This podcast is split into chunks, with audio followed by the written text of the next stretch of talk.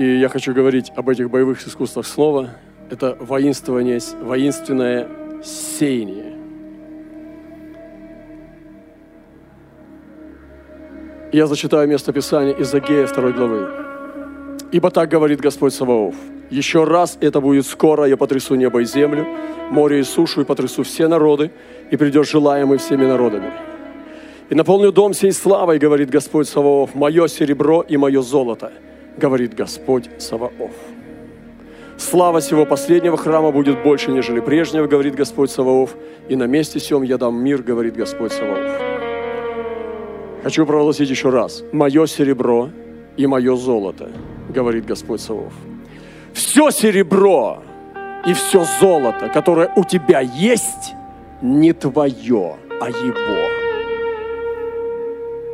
Все твои деньги, которые лежат у тебя в кошельке, вся твоя недвижимость, которая у тебя есть, не твои, а его. А если они не твои, а его, то тогда они не твои, а его.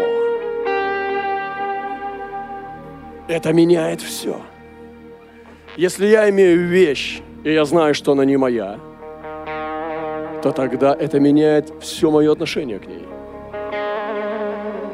Но когда я знаю, что это не мое, но делаю так, как будто это мое, я краду. Тогда я вор. И Писание говорит, вы обкрадываете меня, говорит Господь. Чем мы обкрадываем тебя? Десятиной и приношениями. Потому что десятиное приношение является то, что ты показываешь этим, что это не твое. Оно мимолетно. Господь дал, Господь и взял. Иов мог говорить такие слова. Он тебе дал, но он может и забрать. И когда ты даешь десятины, ты показываешь, что ты согласен, что это не твое, а его. И каждый раз, когда ты получаешь какой-то прибыток, даешь десятины, ты показываешь, Господь, я понимаю, я смиряюсь, что я демонстрирую тебе, что это не мое, а твое. И когда я не даю десятины и не даю пожертвования, я показываю, что я украл. И говорю, что это мое. Вот почему Господь говорит, вы обкрадываете меня десятиной и приношениями. И сегодня Господь хочет сделать сдвижение пластов жизни. Новый цикл уровня жизни в новом сезоне. Вы знаете, от уровня жизни очень много зависит. Практически вообще зависит. Круг твоих знакомых, круг, круг твоих друзей, круг, э, уровень твоего развития или деградации вообще твой э, эмоциональный уровень, психологическое состояние. Потому что если тебе нечего есть или ты ешь скудно, то постепенно ты все-таки, это влияет на твое здоровье. И ты общаешься с людьми подобного уровня. Одежда, кровь и так далее. Вы знаете, как, насколько важно э, место в социуме. И многие люди, которые приходят ко Христу, они не заботятся о том, чтобы поднимать свой социум. И сегодня этот сезон, это сдвижение парадигм, и этого, этой плоскости также. Если вы используете сегодня данные возможности и ключи для того, чтобы перейти на другой уровень, вы сможете перейти на другой уровень. Некоторые люди, я говорю о мужчинах, я не говорю о женщинах – я говорю о здоровых мужчинах, о нормальном разуме, о здоровье и, может быть, среднего возраста мужчины. Они имеют машины, там двигаются, но кто-то вообще не имеет и ему не светит иметь, потому что он просто никогда не дерзал туда зайти. Но насколько было бы проще двигаться, если бы ты был оснащен? Твой, твой мир раздвинулся. Я не говорю сейчас только про машину, про многие другие вещи, которые облегчают и дают нам продвижение дальше, чем мы бы зашли пешком. Или по плоти. Но для этого нужно пересечь наше табу. Для этого нужно пересечь то место, в котором ты находишься. И любой эффективный человек, успешный, будь то бизнесмен или ученый, он знает, что ему нужно рисковать. Люди, которые не рискуют, вряд ли они будут успешными. Они должны научиться рисковать. И люди, которые не рискуют никогда, они сохраняют свой статус-кво. И в конце жизни, когда у них приходит пенсионный возраст, практически они просто доживают свою жизнь. Вряд ли они что-то раздвигают и развивают. И сегодня я говорю не только о пожертвованиях, я говорю о мышлении боевых искусств на дух даяния. Некоторые не готовы иметь богатство. Они не готовы иметь процветание, не готовы иметь даже выше среднего уровня свою жизнь. Потому что нужно соответствовать. Однажды я посадил человека на машину и говорю, проедь, хочу, ну просто, как бы, чтобы ты попробовал он тут же ее треснул. Потому что это не его уровень. Сразу что-то там сорвал, запачкал, отодрал, процарапал. Потому что ну, ему нужна другая тарантаска, где он может бить ее, царапать, грязнить и так далее. То есть вы понимаете, что соответствие не то. Поэтому я некоторым людям дам машину, потому что я знаю, что у них голова соответствует – вы меня простите за эту, это не меркантильность. Я просто научился тому, чтобы понимать людей, кто чему соответствует. И вот такое понебратство, как бы давайте все будем все вместе, все здесь с одного котла, Бог так не делает. Бог говорит, я дам у того, у кого есть, еще больше. А у того, у которого нету, я заберу то, что он думает иметь. То, что он имеет, я заберу. И то, что он думает иметь, я ему не дам. Потому что нужно соответствие. И сегодня здесь у ворот должно быть соответствие. Представь себе, что Господь желает высвободить на тебя крупную сумму финансов и так далее, ну, какое-то благословение. Но если у тебя рабский дух, у тебя сразу будет мышление, как их истратить. Как я эту кучу денег могу истратить? Господи, помоги! Дай мне три идеи, как я могу их скорее истратить, чтобы потом спокойно спать. Снова в нищете. Человек предпринимательный, процветающий, сразу будет думать, как он может их умножить, а не истратить. Этим отличаются люди рабства от людей свободы. Если тебе дается много силы и власти, ты не должен сразу ее тратить, а ты можешь ее употреблять для освобождения других, для процветания других. Вот почему есть нечестивый бизнес. Человек богатеет, но рабами держит людей. Когда начало бизнеса всегда, оно требует высокого вложения даже господину. И рабы, и господин, они все пашут много. Но потом, когда начинает расти прибыль, Господин должен распределять среди рабов, чтобы эта прибыль была общая, чтобы все были чувствовали, что они все процветают. Тогда они будут верными, это праведный бизнес. Но когда это льется только в него, рабы продолжают работать на том же уровне, но процветает господин, это нечестивый бизнес. И человек не может процветать на этом месте, потому что Бог его не благословит.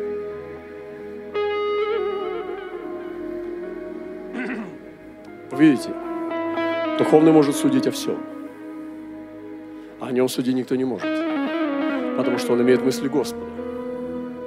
И сегодня я хочу просто пророчествовать на это. Для всего братства и для тела Христа, что приходит время сдвижения наших социумов. И мы можем пересечь наши ограничения. Я не говорю о том, чтобы мы сейчас все стали в идолопоклонство обогащения меркантильными людьми, что везде видеть прибыль.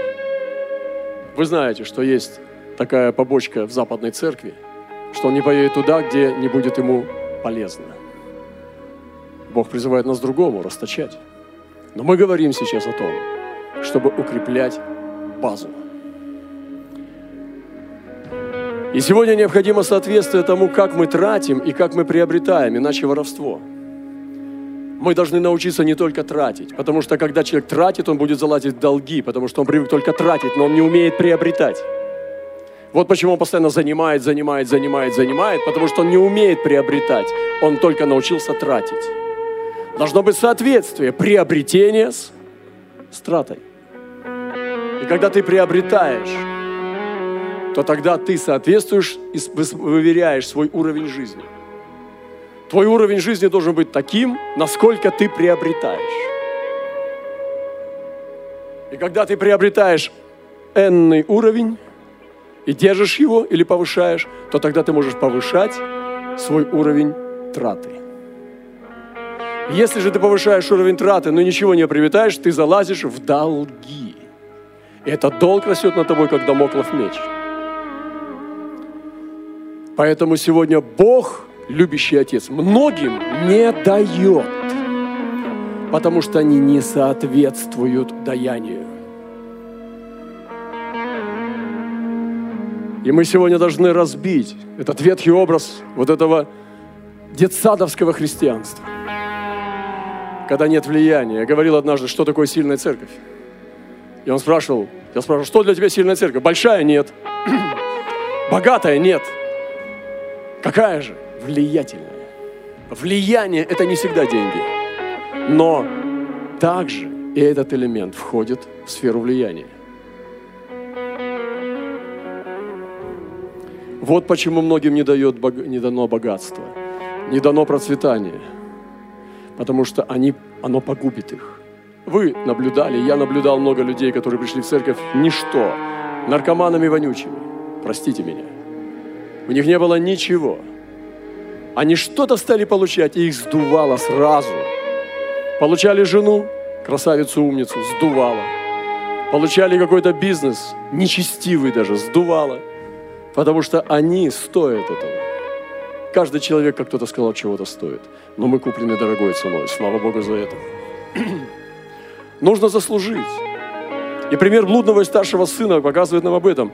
С одной стороны, расточительство блудного сына – это неправильно. Он взял у отца наследство и расточил его. Он умел тратить, но не умел приобретать. Такое наследство. Он бы мог вернуться богачом лет через пять из Европы.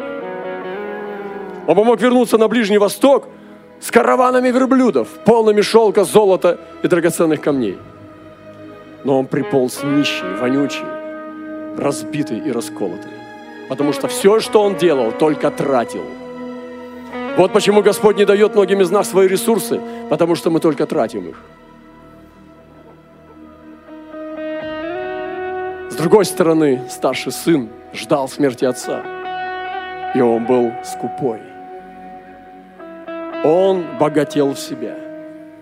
Он смотрел, как отец стареет, наблюдал, с друзьями своими редко собирался, скидывался, там, я не знаю, что он там делал. Но его характерная черта была скупость. Потому что когда пришел младший брат, он не радовался. Он говорил про откормленного теленка. Он считал, сколько стоит это мясо. И сравнивал с собой. Это другая сторона негативного, неправедного процветания. Есть три типа приобретения серебра и золота. Я хочу, чтобы эти типы врезались в нас. Три пути приобретения серебра и золота. Это апостольское учение. Первый тип приобретения серебра и золота законный – это зарабатывать. Скажите, зарабатывать. Бытие 3 глава. Бог сказал Адаму, что он будет зарабатывать хлеб. И это праведный стиль, потому что Павел сказал, кто хочет, не хочет работать, тот не ешь. Адам уже сказал, за то, что ты послушал голоса жены твоей и ел от дерева, о котором я заповедал тебе, сказав, не ешь от него. Проклята земля за тебя, со скорбью будешь питаться от нее во все дни жизни твоей, терния волсы произрастит на тебе, и будешь питаться полевой травой, в поте лица твоего будешь есть хлеб, доколе не возвратишься в землю, от которой ты взят, ибо прах ты в прах возвратишься. Еве было сказано, что она будет рождать с болью. Все женщины знают это – до сих пор это слово в раю исполняется над всеми женщинами, доколе не придет Христос и не даст новые тела. И со всеми мужчинами будет так, что они должны зарабатывать хлеб в поте лица. Апостолы этого не отменяли. Отменяют сегодня пресвитериане, отменяют сегодня разные деноминации. Но апостолы этого не отменяли. И они говорили, кто суетится и ничего не делает, того имейте на замечании. Поэтому зарабатывать – это самый праведный образ, каким образом мы можем увеличивать серебро и золото. И написано, что в церкви Божьи люди должны работать, чтобы было из чего уделять нуждающимся. Вы здесь? Адам зарабатывал. Это не отменено, это продолжает работать. Второе. Бизнес. То есть дело. То есть торгово, торговые отношения. И бизнес – это искусство, как можно умножать золото и серебро. Когда ты не просто работаешь на кого-то, но когда ты используешь эти праведные пути и механизмы, технологии для того, чтобы увеличивать золото и серебро. Но помните всегда, Господь сказал, мое серебро и мое золото. И когда Он дает тебе увеличение, помни о том, что это Его. Потому что как Он дал, так может и взять. И давая даяние – жертвуя, ты показываешь, что ты свидетельствуешь, что это его. Бизнес. И очистил Соломон 70 тысяч носильщиков и 80 тысяч каменосеков в горах. 70 тысяч носильщиков. 80 тысяч каменосеков в горах. И надзиратели над ними 3600. И послал Соломон Хираму, царю Тирскому, сказать, как ты поступал с Давидом, отцом моим, присылал ему кедры на построение дома для его жилища, так поступи со мной. Вот я строю дом имени Господа Бога моего для посвящения ему. То есть он увидел, что он не в силах сделать своими силами. Такой дом он не сможет сделать по нескольким причинам. Во-первых, у него нет таких мастеров. Во-вторых, у него нет мастеров, которые будут обрабатывать те камни и кедры, которые должны составлять этот дом. И мастера есть только у Хирама. И у, нет, у него нет таких ресурсов, что посылать туда рабочих, чтобы материалы привозить своими силами. И Соломон был сказочно богат, но ему нужно было продумать технологии бизнеса, взаимодействие, перетекание серебра и золота. И он говорит, и дом, который я строю, велик, потому что велик Бог наш, выше всех богов. И достает ли у кого силы построить ему дом, когда нет, когда небо и небеса небес не вмещают? Слушайте, и достанет ли у кого силы? Он понимал, что у него силы не достанет, если не объединить усилия в этом бизнесе. Итак, пришли мне человека, умеющего делать изделия. Смотрите. Так, хорошо, а ты мне что? Смотри, Хирам, ты работал с моим отцом. Ты знал, что это Божий человек.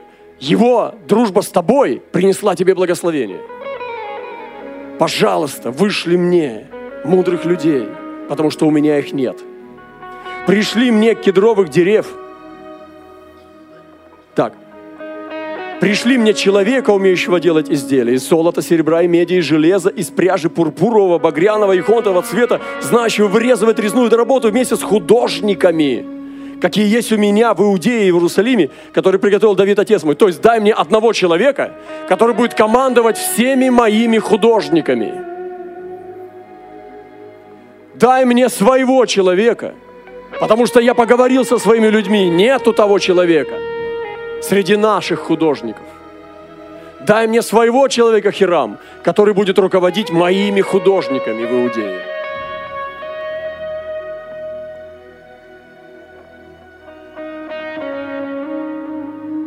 И он сказал, что Давид, отец мой, приготовил их. И пришли мне кедровых дерев, и кипарису, певгового дерева с Ливана, ибо я знаю, что рабы твои умеют рубить дерева ливанские. И вот рабы мои пойдут с рабами твоими, чтобы мне приготовить множество деревьев, то есть объединим рабочие силы. Потому что дом, который я строю, великий и чудный. И вот дровосекам, рубящим дерева рабам твоим, я даю в пищу. То есть я буду их кормить. Смотрите, начинаются бизнес-отношения. Начинается договор заключать. И смотрите, что значит этот договор. Я буду их кормить, я даю их в пищу. И качество пищи Соломон обсуждает с Хирамом в этом письме. Смотрите, какое качество пищи. Не кимчи с рисом. У гастробайтеров в Ансане. Пшеницы 20 тысяч коров. Ячменю 20 тысяч коров. Вина 20 тысяч батов. Оливкового масла 20 тысяч батов. И отвечал Хирам царь Тирский письмом, которое послал Соломону. По любви к народу своему Господь поставил тебя царем над ним.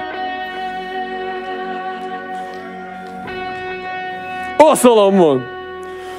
Я думаю, где мне не хватает вот и твое письмо. Слава Господу!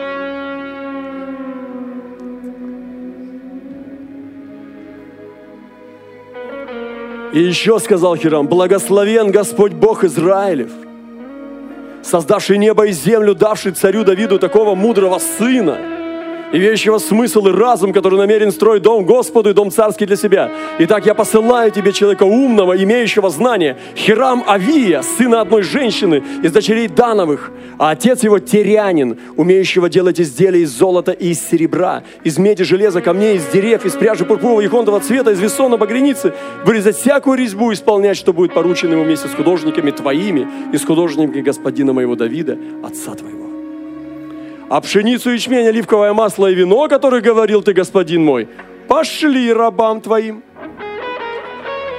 Мы же нарубим дерев с Ливана, сколько нужно тебе, и пригоним их в плотах по морю в Яфу, а ты отвезешь их в Иерусалим. Соломон был не в силах построить храм один. Хирам – это был сотрудник в бизнесе. Речь шла, я думаю, о миллиардах долларов – потому что это были огромные деньги. И дело, которое там было, там только золото было, только в светильнике в одном. И они сделали договор. И бизнес усилил их цель и дело.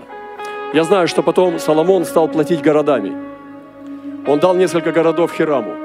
И Хираму они не понравились. Хирам огорчился. Он не порвал, но он больше не захотел делать бизнес с Соломоном. Вы помните это? Соломон подарил несколько городов Хираму, и Хираму они не понравились. Это был как тоже плата, но договор был уже нежеланный. Слушайте внимательно. Второй тип увеличения серебра и золота – это бизнес.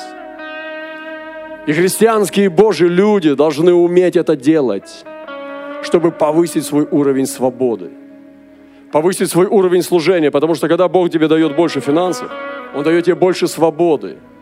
Не отдавать свои силы туда, а больше находиться в управлении, чтобы было больше времени для поклонения, для служения Господу, чтобы ты мог больше сеять и жертвовать. Но когда ты богатеешь себя, загребаешь и забираешь все, твое время, твои силы, твое богатство, ты крадешь у Бога и падаешь, потому что твоя духовная жизнь, она иссякает и оскудевает. Бог не хочет этого. Вот почему некоторым из нас Бог не дает, потому что они не верны духом своим. И третий тип – это когда Бог просто благословляет. Мы все, как христиане, подсели на третий тип. Мы все, как христиане, любим тройку, трое, троицу – но зачем тебе первый тип, когда на третий можно уповать? Зачем тебе пот, когда Бог благословит? Хай Бог тебя благословит. И это учение неполное. Мы должны знать, что есть три пути, как течет серебро и золото. Это третий путь благословения, тоже благословенный, если его не извращают э, деноминации. Так говорит Кир, царь персидский. И Ездра должен был построить дом Господень. Это был дом уже не тот, который строил Соломон, а следующий, после Вавилонского пленения, дом был разрушен, и нужно было восстановить. И снова идет речь о невероятно тяжелом, сложном проекте. Только здесь уже нет Соломона, а есть Ездра, книжник. Он всего лишь учитель Библии. Слушайте, смотрите сюда. Он всего лишь учитель Библии. Смотрите. Он всего лишь учитель Библии, но он высвобождает потоки финансов. И он получает письмо. Так говорит Кир, царь персидский. Все царства земли дал мне Господь Бог Небесный, и Он повелел мне построить Ему дом в Иерусалиме, что в Иудее. Это уже не бизнес-проект. Никакого попрошайничества. Просто молящийся народ Божий среди развалин – кто есть из вас, из всего народа его, да будет Бог его с ним, и пусть он идет в Иерусалим, что в Иудее строит дом Господа Бога Израилева, того Бога, который в Иерусалиме, а все оставшиеся во всех местах, где бы тот ни жил, пусть помогут ему жители земли.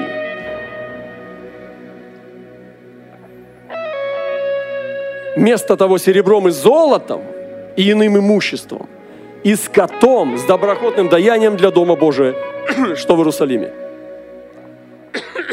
Я повторю. Пусть помогут ему серебром и золотом. Вот просто. В город вышло постановление мэра от царя. И поднялись главы поколения Иудиных, Вениаминовых, священники, левиты, всяких, кому возбудил Бог Дух Его, что пойти строить дом Господень, который в Иерусалиме. И все соседи им спас, спомоществовали им серебряными сосудами, золотом, иным имуществом, скотом, дорогими вещами, сверх всякого доброхотного даяния для храма. Соседи, язычники. Вышло постановление, и соседи, по соседям пройдись, золото попроси. Золото, серебро и дорогие вещи давали соседи для Израиля. Вот что значит, когда Господь возбуждает дух и благословляет. Может быть, кого-то здесь Бог тоже возбуждает дух жертвовать больше. Мы должны научиться слышать голос Божий на эту тему. Мы должны раздвинуть свои пределы, чтобы пересечь то табу, в котором мы находимся. Те ограничения, в которых мы находимся. Это серьезный разговор, нам нужно подумать над этим. И Писание говорит, «И царь Кир вынес сосуды дома Господня, который Навуходоносор взял из Иерусалима и положил в доме Бога своего и вынес их Кир, царь персидский, то есть сокровищницу царскую. Он взял из сокровищницы Навуходоносор, где положил эти трофеи. Он забрал трофеи Навуходоносора, вы подслушайте, персидский царь, и вынес их Кир, царь персидский, рукой Мифридата, сокровища хранителя – а он счетом сдал их Шишбацару, князю Иудину. И вот число их, слушайте число, которое дал Кир. Блюд серебряных 30, блюд золотых 30, блюд серебряных тысяча, ножей 29, чаш золотых 30, чаш серебряных двойных 410, других сосудов тысяча, всех сосудов золотых серебряных 5400. Все это взял с собой Шешбацар при отправлении переселенцев из Вавилона в Иерусалим. Неемия также получил от царя благодать. Это благословение Божие. Три пути обретения золота и серебра. Это труд и работа. Это бизнес. И это благословение Бога. Поэтому служение финансами своей поместной церкви, в братстве, когда мы служим финансами в своей поместной церкви, и мы должны понимать, что это духовное служение, это не плотское служение. Когда ты получаешь зарплату, и ты ничего не думаешь о Боге, чтобы дать, это твоя такая же молитва, я уверен в этом. У тебя такая же молитва, такое же отношение. Когда ты в своей церкви получаешь прибыток от того, что Бог тебе дает, и ты ничего не отделяешь Богу, по каким-то разным известным тебе причинам. Мы не будем входить туда. Ты показываешь, что для тебя это не является ценностью. То, куда ты ходишь, то, где ты живешь. И что сам Бог не является для тебя ценностью. Потому что Божье Слово говорит, что дай Богу десятины приношения в дом хранилища. И когда мы сеем в своей церкви, мы служим финансами, в поместной церкви, в братстве, мы являем, что мы послушны Слову Божьему. Во-первых, это знамение, когда ангелы смотрят на меня, я отделяю, я показываю, что для меня это послушание Слову. Я послушен Слову. Второе, что я являюсь хорошим членом этой семьи, в котором я нахожусь. Представьте себе, ты живешь, пользуешься квартирой, пользуешься едой, ешь, спишь, но ничего не даешь, не вкладываешь. Все будут на тебя смотреть косо, потому что понимают, что человек хитрый или негодный. И мы сегодня должны быть добрыми людьми. Мы должны быть, являться хорошими членами этой семьи. И также я показываю, что мы участвуем в труде и служении церкви там, где она приносит плоды Богу. То, что она делает в разных народах и в служении везде и повсюду, мы показываем, что мы также участвуем в этом плоде, и мы также имеем часть награды. Но представьте себе, когда там спаслось наркоманов, здесь блудницы, там народы, там все, все, и ты не сеял. Какую ты награду получишь на небесах? Ты все время, ты все съел. Ты все истратил на себя и на свои нужды. Ты ничего не вкладывал. Как ты награду получишь на небесах? Другая же домохозяйка, которая обложена была детьми, сковородками и кастрюлями, все она была, но она все время служила Господу. И молилась, и служила, была верна во всем. Она также разделяет награду, как разделяет все братство. Итак, шаги, которые сегодня нам надо сделать. Нам нужно начать сеять Богу воинственно. Если мы привыкли к беспорядку, привыкли к разгильдяйству и просто грязи, к нечистоплотности, нам надо пересечь эту черту и стать чистоплотными. Исправно сеять. Вот почему мы даже говорим, что церкви поместные в братстве, на миссиях, они должны давать десятины и десятины. Потому что этим самым они показывают свою чистоплотность. Они показывают, что сеют материнскую церковь, потому что материнская церковь делает многие вещи, э, которые относятся ко всему братству. Следующий шаг – это правильно тратить. Если мы тратим только на себя и в себя вкладываем, то мы можем перекрывать Божий канал. Следующая вещь – это тратить на дела милосердия. Если у нас вообще нет никаких дел милосердия, ты зарабатываешь зарплату, дал десятину – и у тебя нет никаких дел милосердия. Наверное, это все-таки не славный путь. Мы должны иметь милостыню в своей жизни. Когда из нашего хлеба, от нашей чаши мы даем милосердие. И написано истинное благочестие презирать вдов и сирот. Отдать в церковь десятину это недостаточно. Ты должен сам водиться Духом Святым, чтобы сеять в дела милосердия. Знаете, кто-то сказал, что деньги проще всего отдать. Я как-то благодарил, говорил, ну, спасибо тебе за пожертвование. Он сказал, да мне деньги легко отдать. Что ты десятину отдал и все. И ничего не делаешь. Молись, потому что я бездельник. Я десятину даю, потому что у меня есть все. Но больше я ничего не делаю. И это плохо, потому что мы должны быть людьми Божьими. Также нужно участвовать в жизни святых понимать, что вокруг нас тоже братья и сестры есть. И быть внимательными, чуткими к тому, что мы видим вокруг себя святых. И написано наипаче своим по вере. Что делайте добро всем, но наипаче своим по вере. Я буду заканчивать.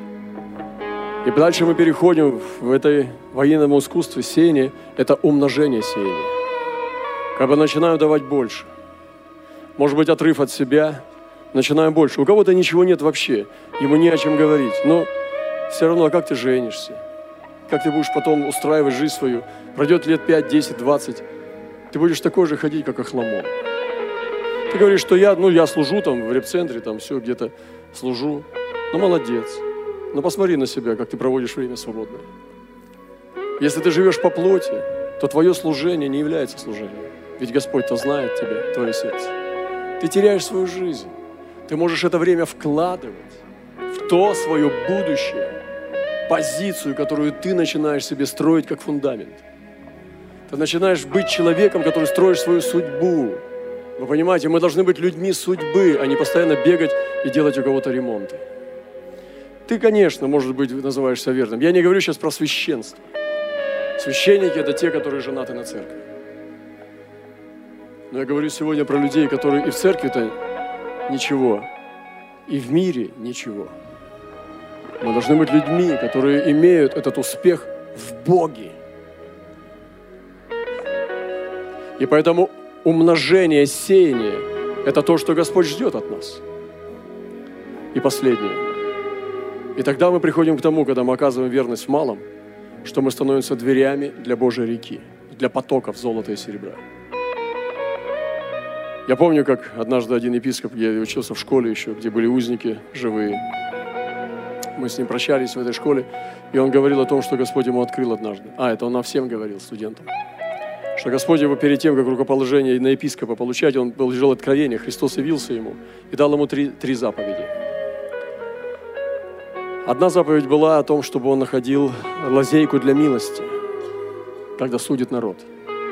Что если есть возможность помиловать, чтобы он старался миловать. Третью я не помню, но я помню еще одну. Он сказал, что Господь сказал, что я буду посылать потоки через тебя – и если ничего не будет липнуть к твоим рукам, то тогда эти потоки будут увеличиваться. Если же начнет что-то липнуть к тебе, смотрите на меня, то тогда потоки остановятся. И говорит, через тебя будут проходить потоки, и они будут увеличиваться. Но если что-то прилипнет, они остановятся. Бодрствуй, чтобы ничего не липло, чтобы все проходило. Это было очень мощно. И действительно, как Бог его тогда употреблял, это было могущественно. Они подняли там Молдавию, библейскую школу, и работали по всей сети всего бывшего Советского Союза. Это были очень огромные финансы, и нужно было работать и оперировать огромными цифрами. Но братья сохраняли свою верность. Я думаю, что это также относится и в отношении того, что мы чем управляем.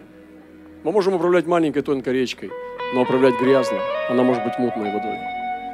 Речка может быть шире, или может быть даже канал, но в нашей жизни должна быть эта чистоплотность. Помните о том, что Бог сказал, «Мое золото и мое серебро». Верните Богу то, что Ему принадлежит.